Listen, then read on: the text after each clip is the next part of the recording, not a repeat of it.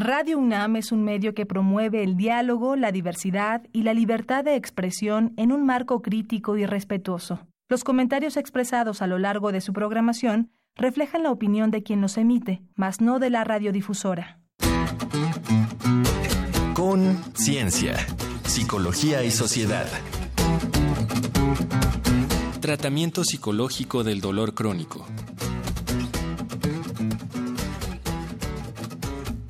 Bienvenidos, bienvenidas a Conciencia, Psicología y Sociedad. Este es el espacio de la Facultad de Psicología. Transmitimos a través del 96.1 aquí en Radio UNAM. Yo soy Berenice Camacho y comparto la conducción esta tarde con la doctora Tania Rocha. Bienvenida Tania, un gusto estar contigo en esta mesa. Muchas gracias, Bere. Igualmente, eh, un saludo a todas las personas que nos escuchan y por supuesto también al doctor Benjamín Domínguez que se encuentra aquí con nosotras. Sin duda creo que esta experiencia del dolor crónico es algo que pues aqueja a muchas personas y que a otras nos da miedo llegar a sentirlo, así que creo que será por demás interesante el día de hoy nuestra conversación. Eso esperamos que así lo sea para todas ustedes y todos ustedes allá afuera. Tratamiento psicológico del dolor crónico es el tema de hoy y también pueden escuchar emisiones pasadas si visitan el sitio radiopodcast.unam.mx. Así es que quédense durante la siguiente media hora que ya empieza Conciencia, Psicología y Sociedad.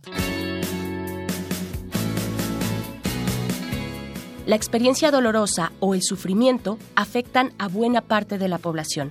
Cuando el dolor se prolonga más allá del tiempo de curación normal, y carece del sentido usual de advertencia sobre el daño en tejidos afectados, se habla de dolor crónico. En muchas ocasiones, este imposibilita el desarrollo de las y los individuos. El dolor crónico suele prolongarse por periodos continuos de tres o más meses y a menudo no responde a los tratamientos farmacológicos. La evidencia científica sugiere que los pacientes pueden aprender técnicas psicológicas para modificar su percepción del dolor. Sin embargo, es una interacción compleja que requiere asesoría profesional. Así, pese a los avances médicos, un número elevado de pacientes continúa con dolencias. Los tratamientos prolongados con opioides, anticonvulsivos y antidepresivos solo llegan a reducir de un 30 a un 40% del dolor que experimentan. ¿Cómo se vive la problemática del dolor crónico en nuestro país? ¿Qué factores hacen que el dolor prevalezca en la población mexicana? ¿Y cómo estará repercutiendo el dolor crónico en la vida cotidiana de quienes lo padecen? Para responder estas y otras cuestiones nos acompaña el doctor Benjamín Domínguez Trejo.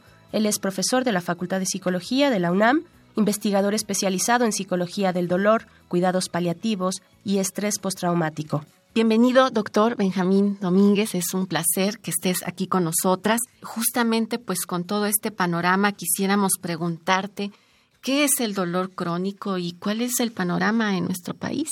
Tú que eres el experto en la materia. Gracias por la invitación. El dolor crónico es un problema complejo de salud muy costoso para un país como nosotros y es la respuesta de nuestro organismo a la percepción y a la presencia de daño en nuestro tejido. Estas condiciones, la, sola idea de que nuestro cuerpo puede resultar lastimado, dañado, puede ser suficiente para, para que se activen todos los mecanismos que compartimos con muchos otros organismos y que nos permiten, en primera instancia, poder defender nuestra integridad física ante una enfermedad, ante un tumor, ante una agresión física pero que después eh, de un tiempo, más o menos tres meses, esta respuesta de defensa, que incluye tanto cambios biológicos como la inflamación y cambios emocionales como la tristeza, la preocupación, ya son innecesarios. Después de tres meses que una persona está produciendo todos estos cambios, su cerebro está produciendo todos estos cambios,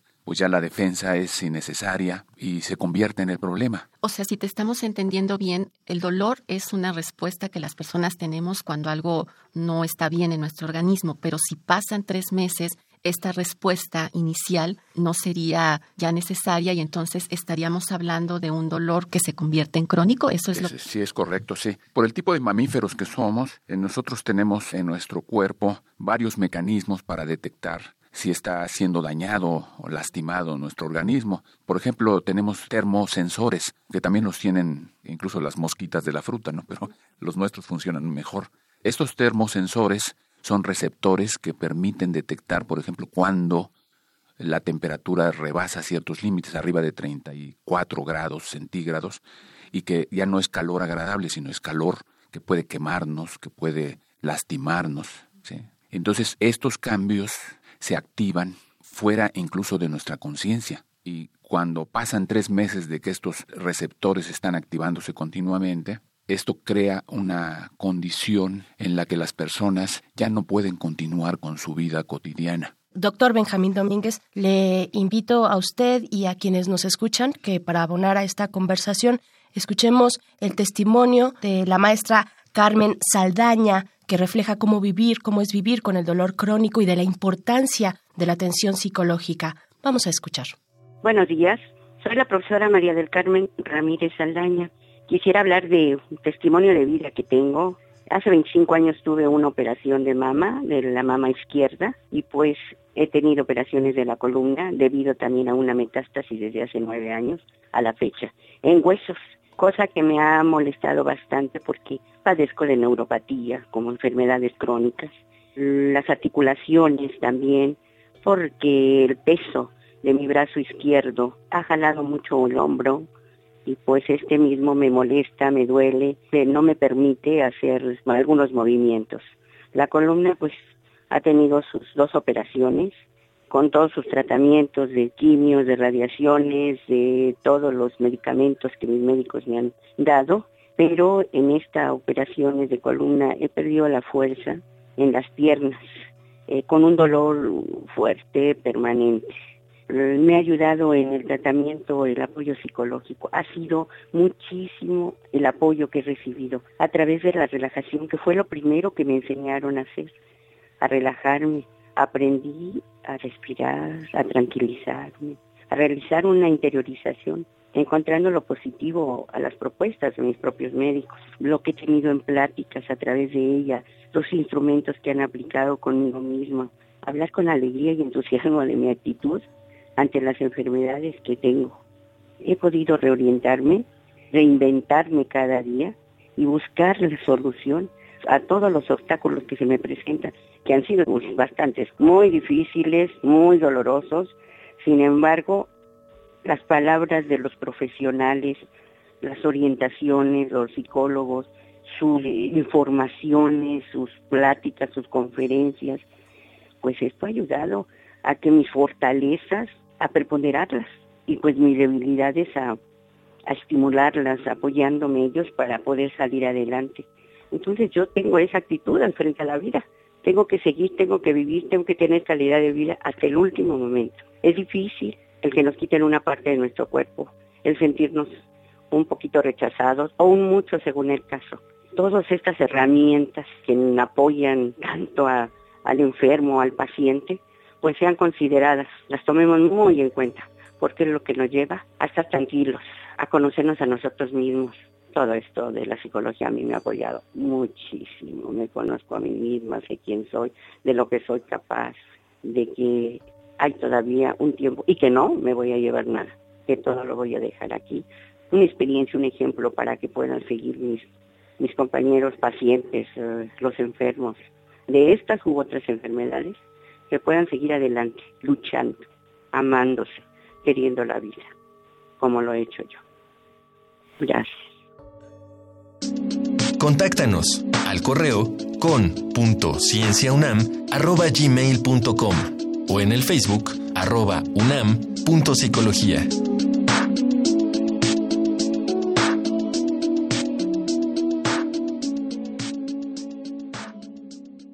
Ya regresamos a Conciencia, Psicología y Sociedad. Agradecemos especialmente a la maestra Carmen Saldaña por este testimonio tan alentador eh, que nos da luz de cómo tener una calidad de vida aún dentro del padecimiento del dolor crónico. Continuamos con el doctor Benjamín Domínguez Trejo, académico de la Facultad de Psicología, hablando de dolor crónico y su atención psicológica. Tania.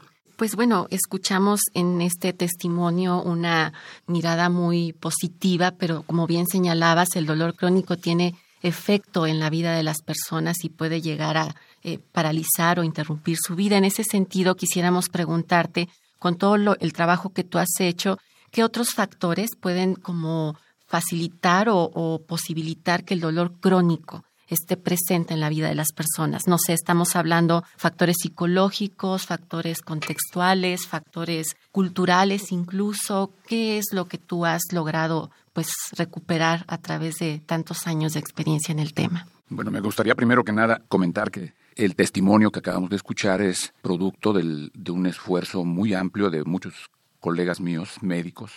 El grupo de autoayuda Ave Fénix fue formado por la doctora Patricia Cortés, es una destacada oncóloga del Centro Médico Nacional 20 de Noviembre, del ISTE, con el que colaboramos desde hace más de 25 años. De, ninguna manera puedo aceptar la responsabilidad de que nada más el trabajo psicológico es suficiente para este tipo de productos. Entonces, ¿qué factores hemos identificado a lo largo de estos años con estudios muy eh, cuidadosos de tipo clínico. Bueno, hay dos factores que me gustaría comentar que han ido fortaleciéndose como factores muy importantes que pueden contribuir a aumentar o a disminuir el, el dolor crónico. Uno de ellos es el apoyo social y el segundo es el sedentarismo. Hay otros más que han ido siendo focalizados por la evidencia científica internacional, pero esos dos yo creo que culturalmente y para las personas que nos están escuchando, porque lo tienen a la mano, lo pueden modificar. El apoyo social puede no solamente reducir la intensidad del dolor,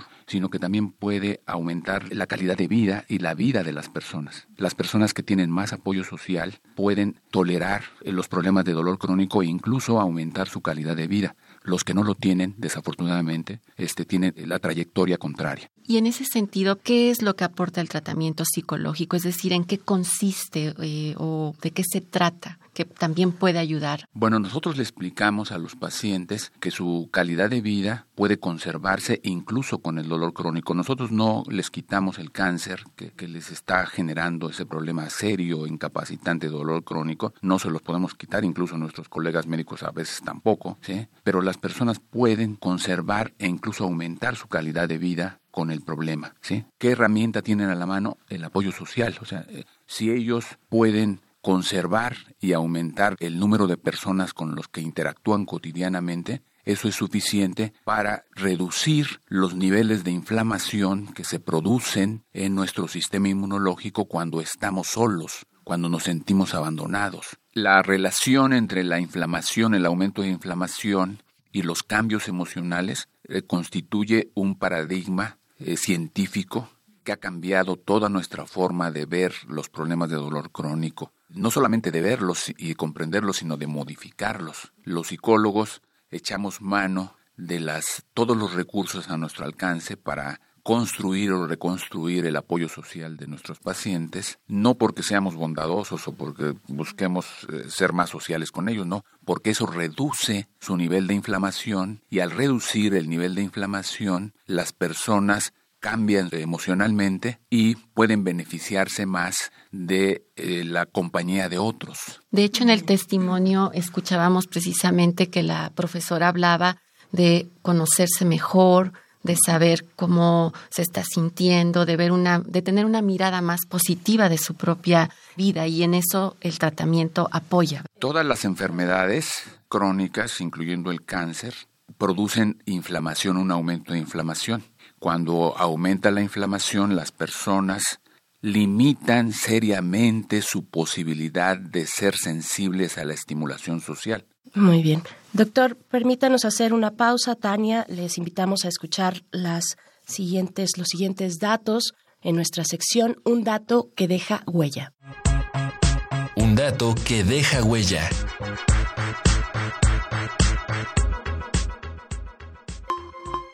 La OMS estima que entre 25 y 29% de la población general a nivel internacional padece dolor crónico. Según la Secretaría de Salud, 70% de las consultas externas del Hospital General de México entre 2000 y 2005 atendieron síndromes somatoformes, es decir, molestias dolorosas e incapacitantes sin lesiones evidentes que puedan localizarse a través de radiografías o estudios de laboratorio.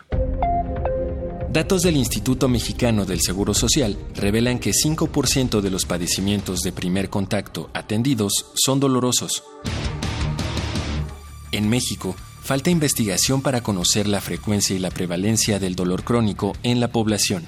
Aún así, se estima que este afecta a 15% de la población general, es decir, cerca de 16 millones de mexicanos padecen dolor crónico. 16 millones de mexicanos padecen dolor crónico. La Asociación Internacional para el Estudio y Tratamiento del Dolor ha documentado que 39.6% de las mujeres entre 15 y 86 años sufre dolor crónico. Se cree que 55% de los adultos mayores de 65 años también lo padecen. Contáctanos al correo con.cienciaunam.gmail.com o en el Facebook arroba unam.psicología.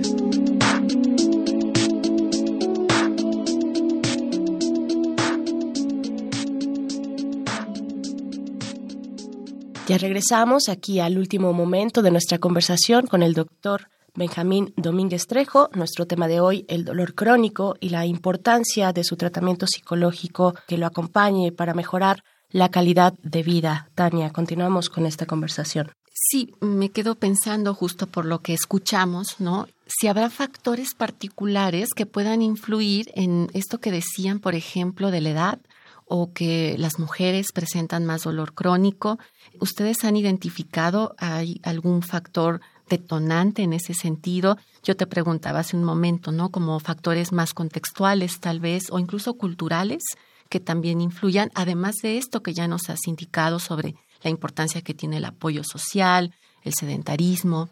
No sé si hay algo, porque me llamó la atención esos datos que se señalaban. Sí, hay, en efecto hay muchos factores de lo que podríamos llamar el perfil psicológico de los pacientes, pero por una estrategia viable, nosotros hemos ido decantando de todos los factores que, por ejemplo, las mujeres tienen un doble de probabilidades de tener problemas de fibromialgia que los hombres.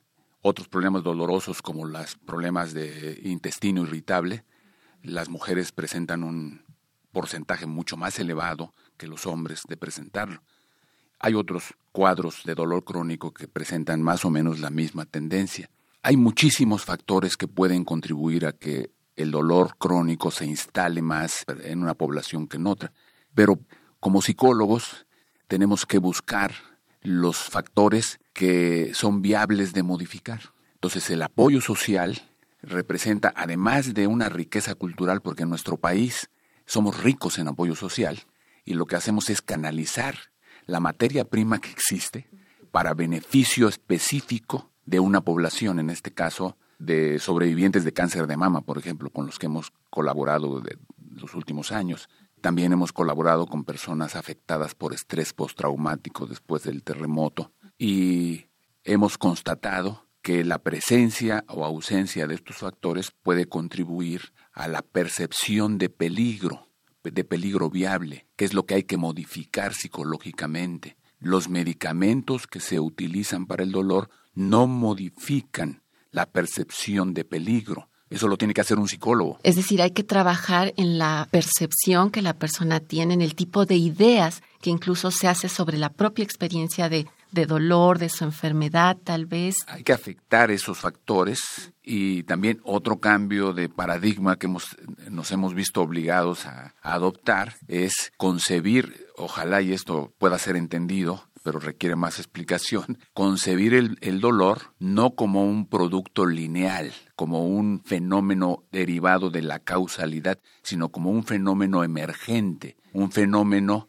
que está presente dependiendo de varios factores. Entonces lo que nosotros modificamos son las condiciones que pueden favorecer la emergencia o la disolución del problema del dolor crónico. El dolor no es nocicepción, esto es muy importante entenderlo. La nocicepción es nada más la activación de los receptores que tenemos, por ejemplo, en la piel. Y en eso mis colegas médicos son muy buenos y más vale que lo sean. ese. Si nos quemamos un dedo, hay que ir con el médico. Pero si nos quemamos un dedo y el dolor sigue tres meses después, hay que consultar a un médico y a un psicólogo. Pues bueno, doctor Benjamín, justo con todo esto que nos has compartido y señalando, como bien decías, que es algo que cambia constantemente, que, que los mismos tratamientos van evolucionando, ¿cuál consideras tú que son o es el reto para la psicología que sigue pendiente en la posibilidad de contribuir al tema del dolor crónico?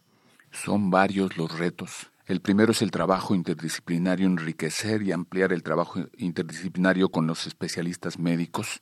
El segundo es enfrentar el problema de la medición. Los psicólogos por tradición hemos utilizado y abusado del autorreporte, de los cuestionarios y de las pruebas psicológicas, que son muy útiles, pero son insuficientes para documentar lo que le está ocurriendo a una persona con dolor necesitamos incorporar lo que se conocen como biomarcadores, es decir, los cambios que se producen en nuestro cuerpo cuando estamos adoloridos, cuando estamos sufriendo. Hay muchos biomarcadores útiles eh, de tipo inmunológico y de tipo autonómico que hay que incorporar con sus respectivas tecnologías. Eso es un gran desafío. Muy bien, pues muchísimas gracias por esta aportación. Preguntarle también, doctor Benjamín Domínguez, si tiene alguna red de contacto, sus redes sociales o algún correo electrónico donde las personas que nos escuchan se puedan contactar con usted. Con mucho gusto. El correo electrónico es el benjamín.unam.mx. Para colegas especialistas que estén más interesados, pueden consultar la página ResearchGate y pueden bajar todas nuestras publicaciones y, y datos más recientes. Perfecto. Y nosotros también estaremos en nuestras redes sociales de la Facultad de Psicología compartiendo estos sitios de interés para todas y todos ustedes. Por el momento, gracias al doctor Benjamín Domínguez Trejo, especialista en el tratamiento eh, psicológico del dolor crónico. Muchas gracias por haber estado acá en esta mesa de conciencia, psicología y sociedad. Muchas gracias, doctor. Gracias por la invitación. Les invitamos a escuchar algunas recomendaciones que se realizan desde la cultura y el entretenimiento con respecto a nuestro tema de hoy en nuestra sección Reconecta. Reconecta. Recomendaciones culturales sobre el tema de hoy. El apoyo social y familiar también puede mejorar el ambiente de quien padece dolor crónico. Por ello, te recomendamos el libro Dolor y Sufrimiento Humano, técnicas no invasivas psicológicas para el manejo de dolor crónico de la doctora Yolanda Olvera López y Benjamín Domínguez Trejo, editado por Trillas. Búscalo en tu librería o biblioteca favorita. Es momento de hacer las palomitas. Aquí, nuestras recomendaciones cinéfilas. Claire atraviesa por una depresión profunda y sufre dolor crónico. De pronto, una de sus compañeras del grupo de autoayuda se suicida. Cake, una razón para vivir, película de 2014 protagonizada por Adriana Barraza y Jennifer Aniston. Julia es violonchelista, está cerca de los 50 años y el cuerpo le cobra factura por tanto uso.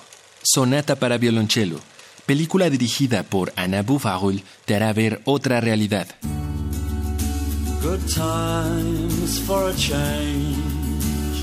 La Dolorosa Verdad es un documental narrado por Craig Weird y producido por el Dr. Lynn Webster, médico y autor especializado en el tema que habla sobre fibromialgia, una enfermedad dolorosa que, sin saberlo, afecta a buena parte de la población mundial.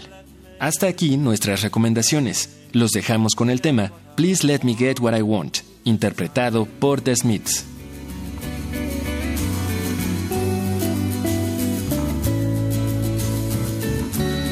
Haven't had a dream in a long time. See, the life I've had can make a good man bad. So, for once in my life, let me get what I want. Lord knows it would be the first time Lord knows it would be the first time